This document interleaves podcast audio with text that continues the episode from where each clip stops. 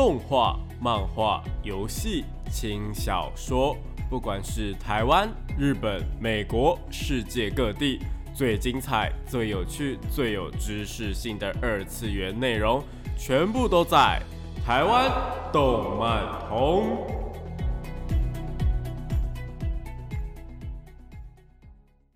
嗨嗨，大家下午好啊！欢迎来到台湾动漫通的节目现场，这边是复兴广播电台台北、台中、高雄 AM 五九四，台中 FM 一零七点九，我是你们的主持人电波比比，可以叫我比比就好哦。脸书搜寻电波比比就可以找到我以及相关的节目资讯。上礼拜跟大家聊了关于手机游戏啊，还有氪金的部分，不知道大家有没有什么问题呢？还是大过年的氪金氪太多了呢？如果有问题的话呢，可以到我的脸书粉丝团留言，或者是到各大 podcast 平台搜寻台湾动漫通来收听重播哦。那我们今天要聊什么呢？因为上次是聊手游啊、手机游戏的部分嘛，所以今天想说，虽然说年假已经过完了，但还是有点过年的气氛，可能路上喜气装饰还没有拆掉之类的，来回味一下小时候玩过的游戏好了。然后还有家鸡啊、掌机等等，算是帮大家回味一下小时候大家团聚的感觉，顺便感叹现在小朋友真的完全不一样的感觉。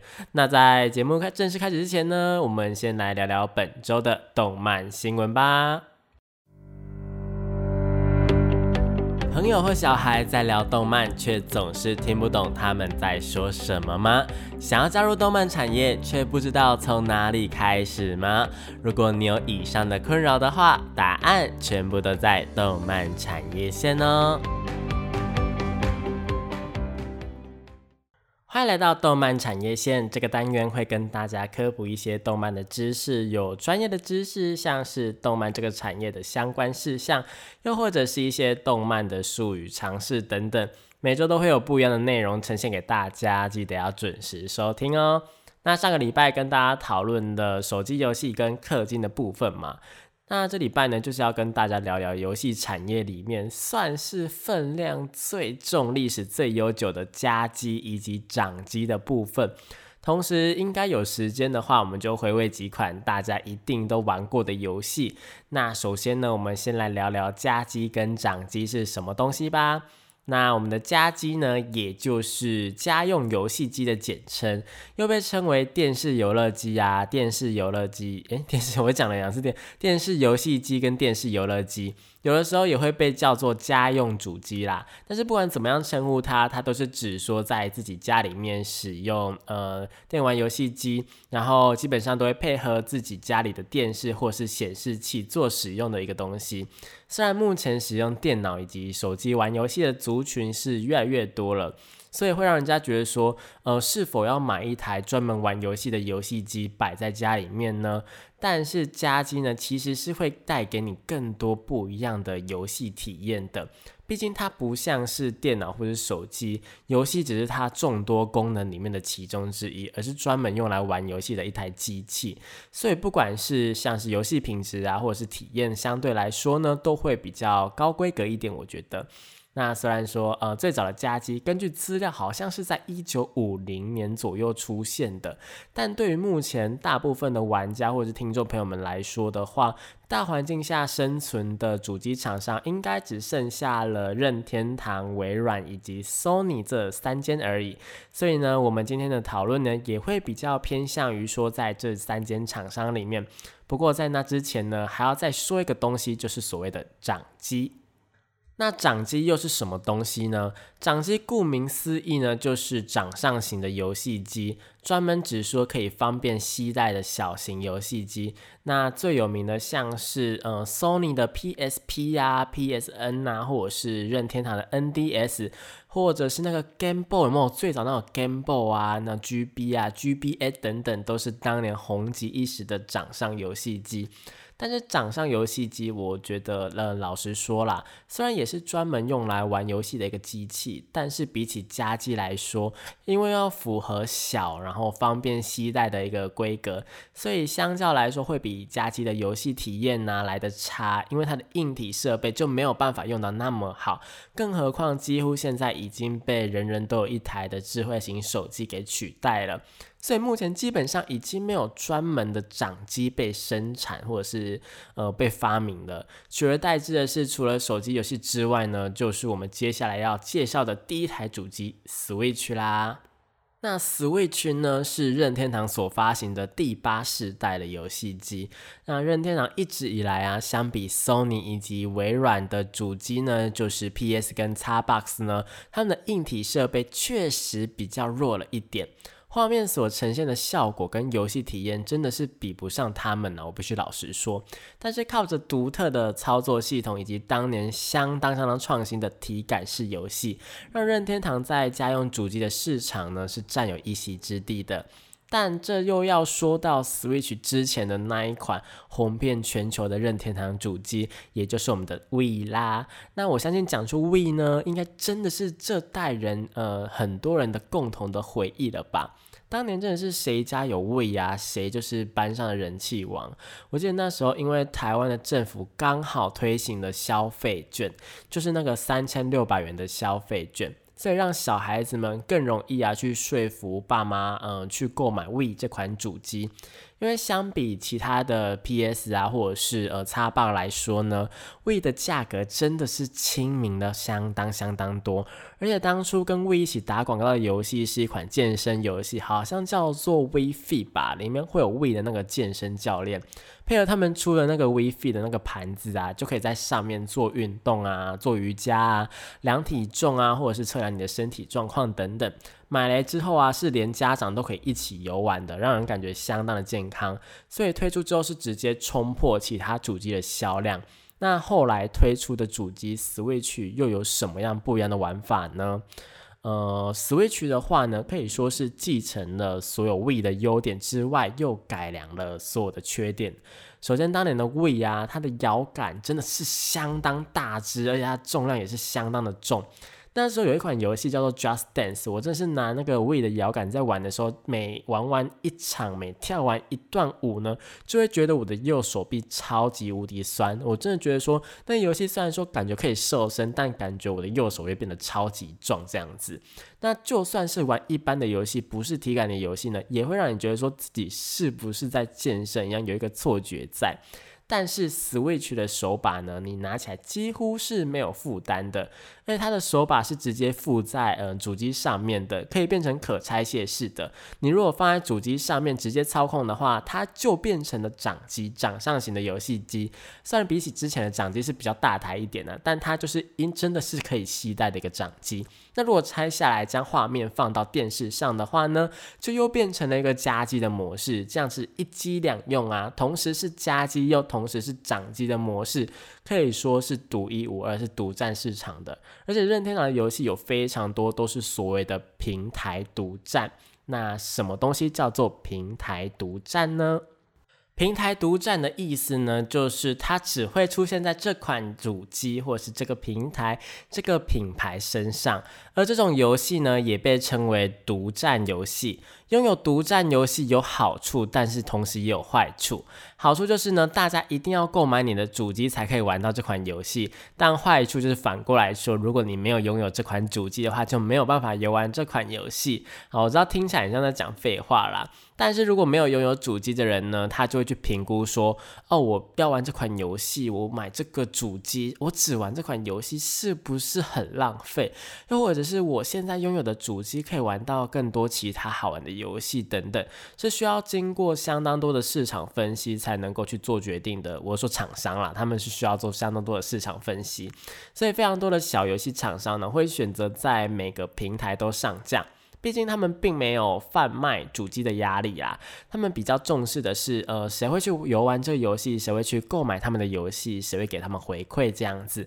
而独占游戏呢，通常都是主机厂商自行推出的，又或者是看到这款游戏的潜力，决定去独占这款游戏。那之中呢，也会带动其他厂商的改良或者是跟进啊。像是 We 啊，它推出的健身游戏或者是体感游戏，几乎都是它本身独占的软体。而为了要跟 We 去做一个抗衡的动作，所以微软跟 Sony 呢，后来都有推出自己的体感感体感的一个控制器。那他们的体感控制器呢，跟 Switch 的他们也不一样，他们是使用呃一个视讯的方式，我觉得是还蛮好玩的。当然，他们也有那个摇杆的部分呐，只不过他们的视讯呢，我觉得是对呃如果你要跳舞的游戏啊，或者是健身游戏是比较方便的啦，算是一个还蛮好玩的现象。那打个岔呢，就是除了家机之外啊，这些游戏也有可能会在电脑上面推出，所以会有相当多人不买游戏主机，而是致力于说将自己的电脑规格弄到最高，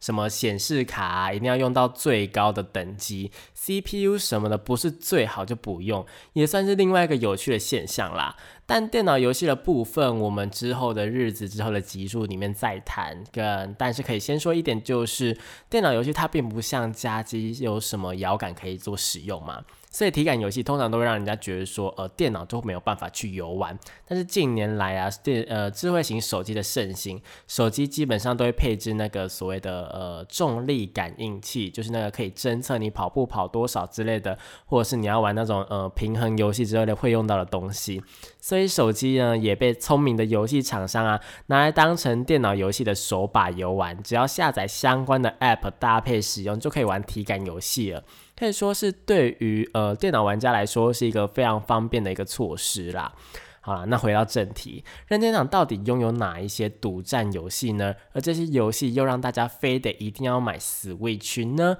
首先第一款呢就是大家耳熟能详的马里欧兄弟，又或者是说超级马里欧。虽然大家可能会觉得说，哎，我国小上电脑课的时候有玩过了，不是用电脑就可以玩了吗？但是我必须要说，那可能就是所谓的盗版游戏啦。马里奥兄弟从我有记忆以来，就一直是一款全球都会知道的游戏。大家应该有听过 Game Boy 吧？我们刚刚上面有讲到，马里奥呢是一款你只要操控上下左右啊 A B 键就可以游玩的游戏，非常简单。游戏的目的呢也非常的直接，就是要解救被坏人抓走的公主。那它的画面呢就是透过一路向右走来闯关，那最后打败坏人就可以完成游戏。而且游戏中呢还有所谓的呃时间跟分数的机制。所以除了说将游戏破关之外呢，还可以跟朋友比赛，说呃谁的通关速度啊，或者是分数会比较高，是一款非常简单但是又很好玩的游戏。但当然呢，放到现在来看的话，就真的只是一款小品到不能再小的游戏。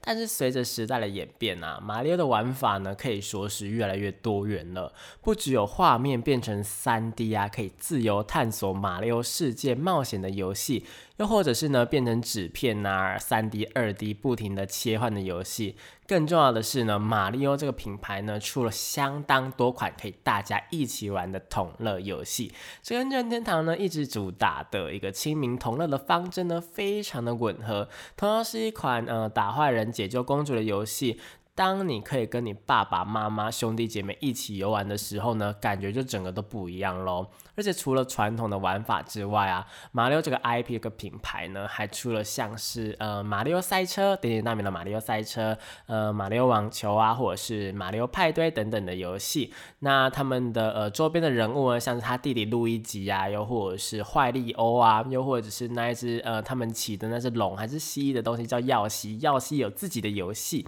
每款游。游戏呢，都是可以跟别人同乐的同时呢，自己又可以在游戏中创造记录，甚甚至跟全世界的人一起比拼记录的游戏。又呃，像是前阵子啊，就有国外的实况主啊，在 We 的马里奥赛车上面做到了被称为没有活人可以做到的技巧之外呢，又突破了那张技巧的最速记录，也就是他们呃。玩玩完那张地图的最快的记录，让所有的马里奥赛车的玩家是可以说是一个普天同庆的感觉，认为那是历史性的一刻。马里奥就是有这样的魅力存在，而当这样的一款游戏，这样的一个 IP，你只能够在任天堂的平台玩到的时候，也难怪会有大量的玩家愿意去购买这款主机。那我们讲到这边，先休息一下。呃，休息一下，你一定会以为我要放马六的歌曲，对不对？呃，错。我们现在听一下二零一三年由团体自由发挥所创作的歌曲《GYM》，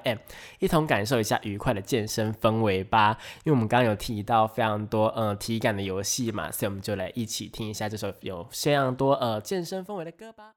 回到台湾动漫通的节目现场，这边是复兴广播电台台北、台中、高雄 AM 五九四，台中 FM 一零七点九，我是你们的主持人点播比比，脸书搜寻点播比比就可以找到我哦。那刚刚那首歌呢是自由发挥所创作的歌曲 GYM，听完之后呢，有没有很想要去运动健身的想法呢？那我们刚刚有提到马里奥啊是任天堂独占的游戏嘛？那除了马里奥之外，还有什么呢？像是萨尔达传说的系列，在 Switch 也是非常的火红。又或者是呢，超级可爱的星之卡比系列，也有人说是卡比之星啦。以及去年因为疫情的关系，大家都被关在家里面，所以意外窜红的动物森友会，都是任天堂独占的游戏哦。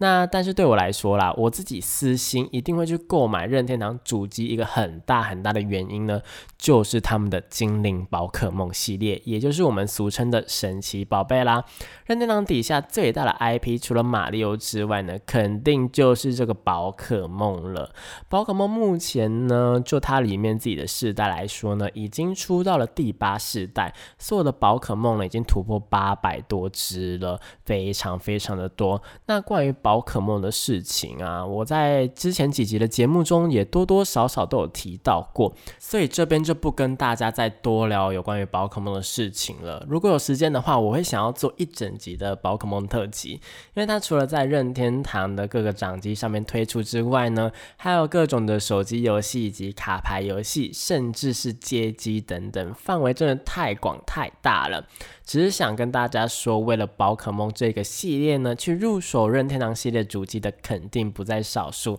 甚至于是说单买这个游戏的人可能都是大有人在。那说了这么多，对于任天堂的主机呢，我们可以下一个总结就是，它是主打比较亲民、可以与人同乐的厂商，而且相较于其他厂商呢，也有更多的互动性存在。但相对的啦，在硬体的设备以及画面的呈现上，表现就真的比较差强人意了，甚至是低于电脑游戏的呈现的，比较适合呃像是我这种休闲玩家，或者是想要玩独占游戏的玩家这样子。那讲完任天堂之后，剩下的两间厂商呢，分别是生产 Xbox 系列的微软，以及 PS 系列的 Sony 啦。那我个人对于这两间小呃游戏厂商的主机呢，老实说感想是差不多的。首先就是他们的共通点就是呢，他们的游戏体验真的是顶级的。作为一款游戏主机啊，该有的画面细致度啊、流畅度啊，以及我个人最在意的就是游戏的读取速度都相当的快速，相当的高规格。当然呢，游戏主机之所以要推陈出新，除了要赚钱之外，最重要的就是要配合游戏软体所需要的硬体规格啦。举个很粗略、很粗略的例子，为了方便让大家听得懂，比方说 PS4 好了。那越后期出的越高规格的游戏，可能跑起来读取速度呢，就会跟主机刚推出的时候一起上线的游戏时间上面会有所差别。嗯，简单来说就是越晚出的游戏，它跑起来就越慢；越早出的游戏，跑起来就越快啦。所以每年的电玩展呢，其实都会吸引相当相当多人的目光。除了玩家之外呢，游戏的厂商也是相当看重这一块的，可以说是相辅相成的一件事情。那另外，游戏主机呢，也有一件事情是非常非常让人在意的，就是所谓的向下相容能力。什么叫做向下相容能力呢？就是我们不呃，我们能不能够游玩前一个世代的呃光碟或是游戏卡带？呃，就是说我们能，呃，我们拿 PS4 能不能玩 PS3 的游戏啊？这样子。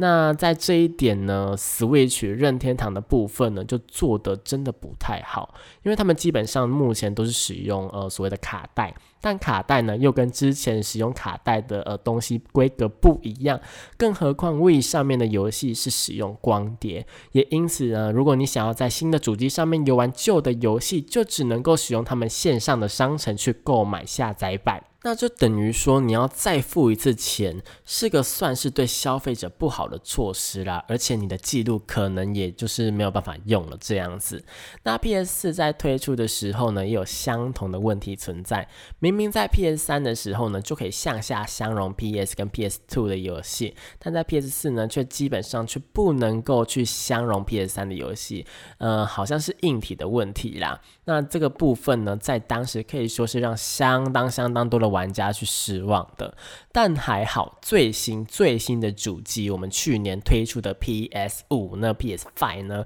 可以相容大部分的 PS Four 的游戏。算是一个非常非常大的改进。那在这一点呢，做的最好的就是我们的微软，我们的 Xbox 系列啦。虽然一开始有一点点风波啦，他们有一种那种锁区啊，或者锁游戏的那种呃措施在，但现在基本上都是可以向下相容的。而且微软就大家所熟知的，在电脑方面呢，也是有所涉略的，在他们的手把基本上也可以在呃微软的电脑上面做使用，可以说是相当相当的方便。呃，不过虽然说是这样子啦，但现在 PS 的手把呢，后来也是可以做到相同的事情，就是了啦。好，那撇除掉硬体设备，bra bra bra 那些可能我讲了之后，我自己或是你都会听得不飒飒的东西之外呢，我自己个人认为啦，这两台主机最大最大的不同在哪里呢？我认为在于他们的游戏的市场不一样，他们的呃玩家不一样。叉霸系列的游戏呢，比起 PS 系列的游戏呢，更受欧美地区的玩家的欢迎，而 PS 呢，则是比较偏向于其他地区的玩家的欢迎。但是因为 PS 在各个方面的表现，不管是在呢游戏主机的体积啊、重量上面，或者是游戏的数量上，我都认为是高于叉霸的。而且叉霸呢也没有 Switch 那么亲民，所以其实微软在加机的部分，真的是销量或者是玩家呢，比起其他两个是少了呃一部分的。要不是他们有一个非常有名的独占游戏《最后一战》系列，我觉得茶把呢真的是呃。可能是有点危险呐，而且它真的不太合我的胃口，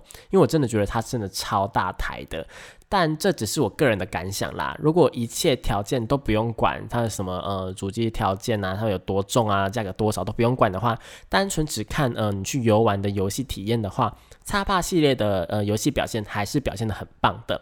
那 PS 的部分呢，其实一直以来都可以算是家机的霸主啦。虽然其中有一段时间，因为他们自己的策略问题，造成说呃输给了伟呃输给了任天堂的系列，但现在依然还是游戏界呃主机的霸主啦。那呃，PS 系列的主机呢，就是真的是非常适合，如果你喜欢玩呃单机游戏的话，或者是你想有很好的游戏体验的话，那这真的非常推荐各位玩家去做选择的。而且虽然去年 PS Five 呢，PS 五真的是一机难求，但最近也有比较好求一点了。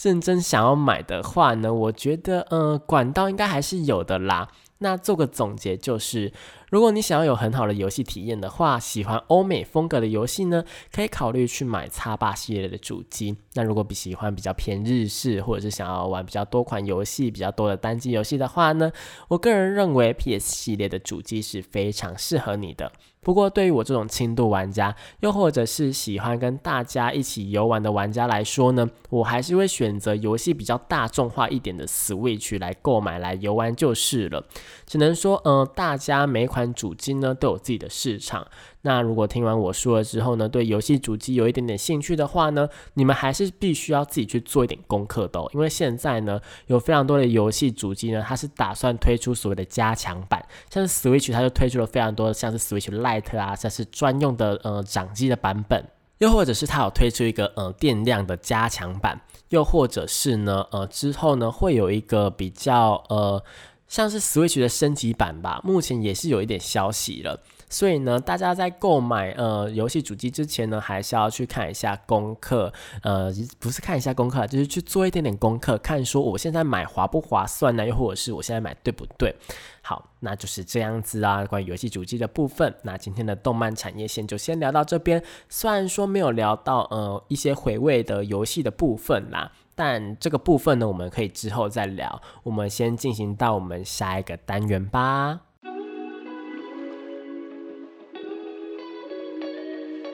少年少女、热血感动、悬疑推理、恐怖血腥、御教娱乐、恋爱放闪、BLGL，各式各样的动漫作品推荐，全部都在动漫推推。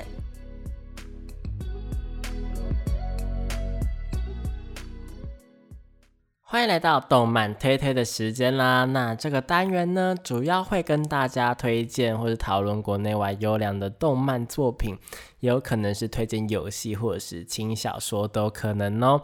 那今天要推荐什么作品呢？今天算是推荐作品啦，但又不太算是要推荐作品，比较像是要跟大家讨论作品的一个感觉。大家要讨论的作品呢，分别是一月新番的《约定的梦幻岛》第二季，以及《无职转身》这两部作品啦。那这两部作品呢，我在这两个礼拜都有在我的 YouTube 频道上面用影片的方式介绍过相关的事件。有兴趣的听众朋友可以到 YouTube 搜寻电波比比查看。但因为后续呢又发生了很多事情，所以今天我想要在节目上面做一个比较，呃。算是一个影片外的讨论啦。首先，《约定的梦幻岛》第二季呢，我必须要先称赞它的动画的画面的品质呢是有一定的水准的，并没有什么偷工减料的地方。那它的制作公司呢，在这一季同时制作了另一部我也是相当相当喜欢的作品《奇蛋物语》，同样也是让人相当的惊艳。那《奇蛋物语》呢，比较偏向于是一个呃。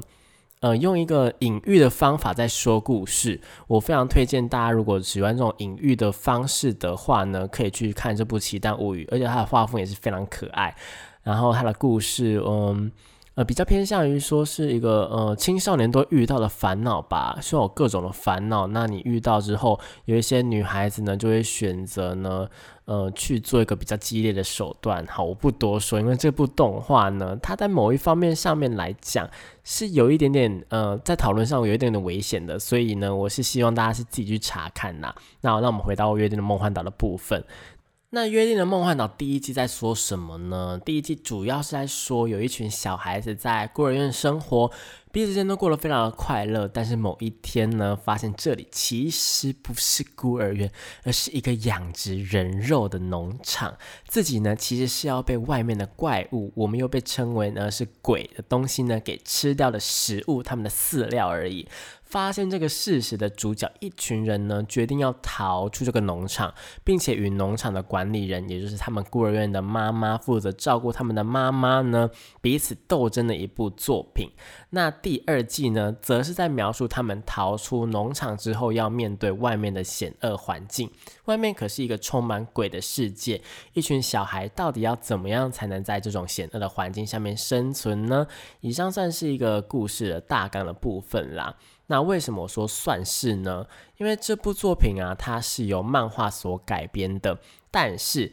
第二季的动画呢，制作组呢，动画的制作组呢，却已经说了，它会变成是一个原创动画的部分。虽然主要的大纲内容并没有改变，但是里面的故事啊，里面的剧情，甚至是人物，都做了相当大的变动。也因此，这整件事情在网络上面炒得沸沸扬扬的。呃，他们的呃动画的评分呢，也是一直直线的往下掉，可能从九分掉到八分，掉到七分这样。那到底做了哪些改动，让网友们这么生气呢？且听我娓娓道来。OK 哦，首先呢，他们删除了一个漫画里面戏份相当相当多、相当重要的角色，我们以下呢简称他为大叔，因为我不想要呃剧透没有看过的人。那这位大叔呢，在剧情里面会起到什么样的作用呢？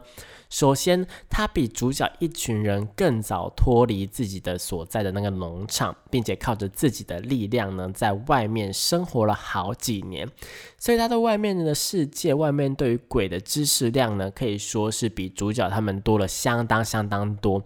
再来就是大叔的战斗技巧，他猎杀鬼的技巧呢，也是成相当的成熟稳重。他甚至知道那个被射到可以再生，那身体能力非常强大的鬼的弱点在哪里。而且虽然因为发生了一些悲惨的事情呢，导致大叔他的个性是有一点点扭曲，有一点点幼稚的。但他却是一个可以教主角群们非常多事情，也让他们主角群们相当成长的一个角色。那这样的他呢，却在第二季的动画中被整个删掉。注意哦，是整个删掉，完全没有他的出现。有关于他的剧情呢，也整个被删掉。有关于他的剧情是在说什么呢？有关于他的剧情，则是在说他们他带主角一群人出去外面冒险的故事，也整个被删掉。你知道这有多严重吗？几乎是把漫画的进度呢，整个提前了五十几话。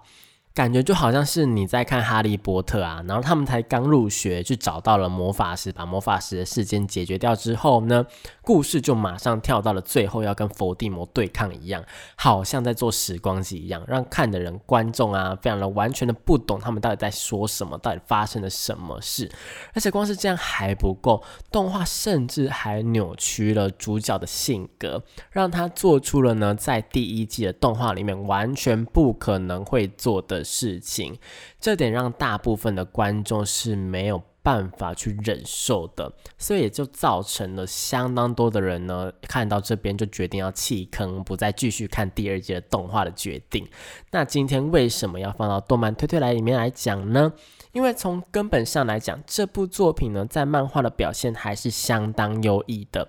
虽然说啦，呃，漫画跟动画在第一季就是在他们农场的部分是比较多人去称赞的。那到呃第二季他们逃出去之后呢，是比较多人就觉得说，呃，剧情上面比较弱一点，比较没有那种呃悬疑呀、推理呀一个。斗志的感觉，但是漫画的后面呢还是非常好看的，它的剧情还是非常连贯啊，主角们的成长啊，又或者是鬼啊，这个世界啊到底是什么的真相呢？我觉得都是非常好看的。那虽然动画目前呢，因为没有按照原作的剧情来走，而受到了各种的唾弃呀，各种网友们的怒骂，各种弃坑。但是呢，我觉得原作还是相当值值得一看的。那漫画目前已经完结了，那虽然结局对部分的人来说呢，可能没有到很好，但是就我自己个人而言，算是一个不错的结局了。毕竟比它烂尾的呃动漫作品可以说是满街跑。那同时呢，我还是要给呃看动画的大家一点信心呐，就是其实他们的作者呢是有在第二季的动画制作团队里面给意见的，那也就表示说，搞不好他们这样子的大改动啊，是想要让动画的结尾好过漫画的结尾也不一定。所以虽然说他牺牲了相当多的剧情啊，改动了相当多的人物设定啊。但是其实单看动画的角度来说啦，就是如果我们单纯只看动画，没有去看它的漫画来讲的话，第二季的剧情确实并没有出现什么太大的问题，所以我们还是要给动画一点信心呐，毕竟人家也是画的很认真。不过他在最近啊，应该要更新的时候，竟然推出了一个总集篇。我在之前应该有跟大家讲过总集篇这件事情。总结篇就是会把之前做过的故事全部都拿来再做一遍，然后呢，就是剪辑成让没有看过的观众也可以懂在做些什么事情。这样，那他在这个时候在动画才播完大概五集的时候，突然就插入了一个五点五集，然后从第一季开始讲他的故事，整个在讲什么东西。这个决定让我觉得非常的嗯讶异，因为我一开始以为说他们把。嗯，动画的剧情做一个改变，是因为他们动画的长度不够，他们篇幅不够，就讲这个故事，所以做了一些删减的动作。但是看来好像不是这个样子，因为他们既然有余力去插入一个总集篇的话，那就表示说他们动漫的长度呢，他们动画的长度啦是没有在担心的吗？嗯，我是不想要这样子误会他们啊，或又或者是说，嗯，因为被烧的很严重，被骂的很严重，所以他们临时插了一个总集篇，插了一个五点五话，然后去改动后面的剧情，是有可能的吗？那关于这一点呢，我也是不清楚啊，我只是做一个猜测。但我还是要给动画一点信心呢，给看动画大家一点信心，我们就还是希望说动画能够有一个更好的结局喽。那讲到这边呢，我们先休息一下，听一下《约定的梦幻岛》第二季的片头曲。我个人是超级无敌喜欢的，因为这个呃，这个唱歌的人他的声音真的是非常的合我的胃口，而且他动画里面的呃，嘛，他们歌曲里面的歌词啊是非常符合《约定的梦幻岛》这一部动画的。那这个歌曲呢，就是由秋山黄色所带来的《Identity》。欢迎回到台湾动漫通的节目现场，这边是复兴广播电台台北、台中、高雄 AM 五九四，台中 FM 一零七点九，我是你们的主持人电波比比，脸书搜寻电波比比就可以找到我哦。那刚那首歌呢是《约定的梦幻岛》第二季的片头曲，我个人真的相当喜欢，有兴趣的听众朋友们可以去找来看看哦。那接下来要说的呢，就是我们的五指转身啦。《无职转身》这部作品呢，是由小说所改编的。整个故事剧情我真的是推到不行。他是在说一个宅男意外被转身到异世界之后呢，打算重新开始认真过生活，途中遇到各种难关的故事。听起来好像是一个很一般的故事套路，对吧？但是其实这整部作品写的相当完整，它不太像一般的作品，可能故事就顺顺的跑过去。五指转身对每一个角色的刻画呢，非常的写实，并不会有因为这是一个故事，所以他这个主角会过于完美，或是出现的角色会有很死板的个性等等。每一个角色都是活灵活现的，就像是在看一个真人的自传一样。对我自己个人是觉得还蛮像是一本自传的啦，只不过这本自传呢是在写一位在有魔法的异世界生存的故事就是了。那今天为什么要特别提这部作品呢？因为这部作品同样也引发了相当多的争议。前面有提到这部作品呢是属于比较写实的一部作品嘛，所以主角发生了什么事情或是做了什么事情是相当容易引起共鸣的，或是引起反感的。那在剧情上面就发生了几件引起部分动画观众难以接受的事情。第一件事情就是主角太变态、太恶心了。因为主角生前是一个被霸凌、只会躲在房间的宅男，而且还充满了变态的气息。所以转身过后，虽然变成一个可爱的小男孩，但是身体里面依然还是住着那个变态大叔。也因此，动画呈现出大叔的形象的时候，很多人没有办法接受。更何况他会做出各种的猥琐行为，更是让观众觉得你怎么可以用这样的外表去做这种事情？那关于这一点，我想大家可能有点太认真看待了。毕竟，虽然这是一部写实作品，但它毕竟还是虚幻的、虚构的，OK 吗？而且这个部分呢，只是构成主角故事的一小小小小小部分而已，完全不需要被放大来看。但是我懂每个人都有自己无法接受的情节或是故事，所以我的建议是，如果真的看不下去、没有办法接受的话呢，那就不要看就好了。毕竟看动画还是要看得开心比较重要，并不需要去做一些可能是辱骂或是反对的行为。那同样的，另外一个引起大家反感的事件呢，是主角的爸爸。这个事件比较严重一点点，因为主角的爸爸他在老婆怀孕的时候对家里面的女仆出手，因而导致女仆也怀孕了。虽然整件事情基本上是因为女仆去色诱爸爸才会发生的事情，但主角确实是站在枪口上面被指责的。那更让大家反倒反感的是呢？呃，主角在还没有安抚妈妈的情绪之前，就因为不想要破坏家庭的和谐，所以先去说服妈妈原谅爸爸。那这一点在所有的观众看来是非常的呃不开心的，因为妈妈呃相当生气，但是又不想把女仆赶出去家门的矛盾心情，以及她哭泣的样子，真的让我们非常的心疼。但主角就好像是没有看到这回事一样，只顾着自己的利益做出行动。那虽然是这样讲，但主角也是站在家庭和谐的目的上面，给妈妈一个台阶下啦。所以说这样的行为也是相当合理的，就是了。但就如我前面所说的事情，并不是这么简单。有些人喜欢，有些人肯定就不喜欢。价值观跟伦理没有办法接受的人呢，肯定是大有人在的。所以作者呢，有在自己的个人推特上面跑出来缓颊。但还是有相当多人没有办法接受他的说辞。但我个人是觉得说，如果你挺过这一关，其实后面的故事是相当精彩的。因为前面这两个事件呢，只发生在呃整个作品的前四集，不到整个故事的可能五趴吧。那如果你可以接受的话呢，我觉得这部作品后面的剧情肯定是会让你非常喜欢的。要不然一部已经完结了的小说要改编成动画，其实是相当困难的，肯定是要有两把刷子才有可能的。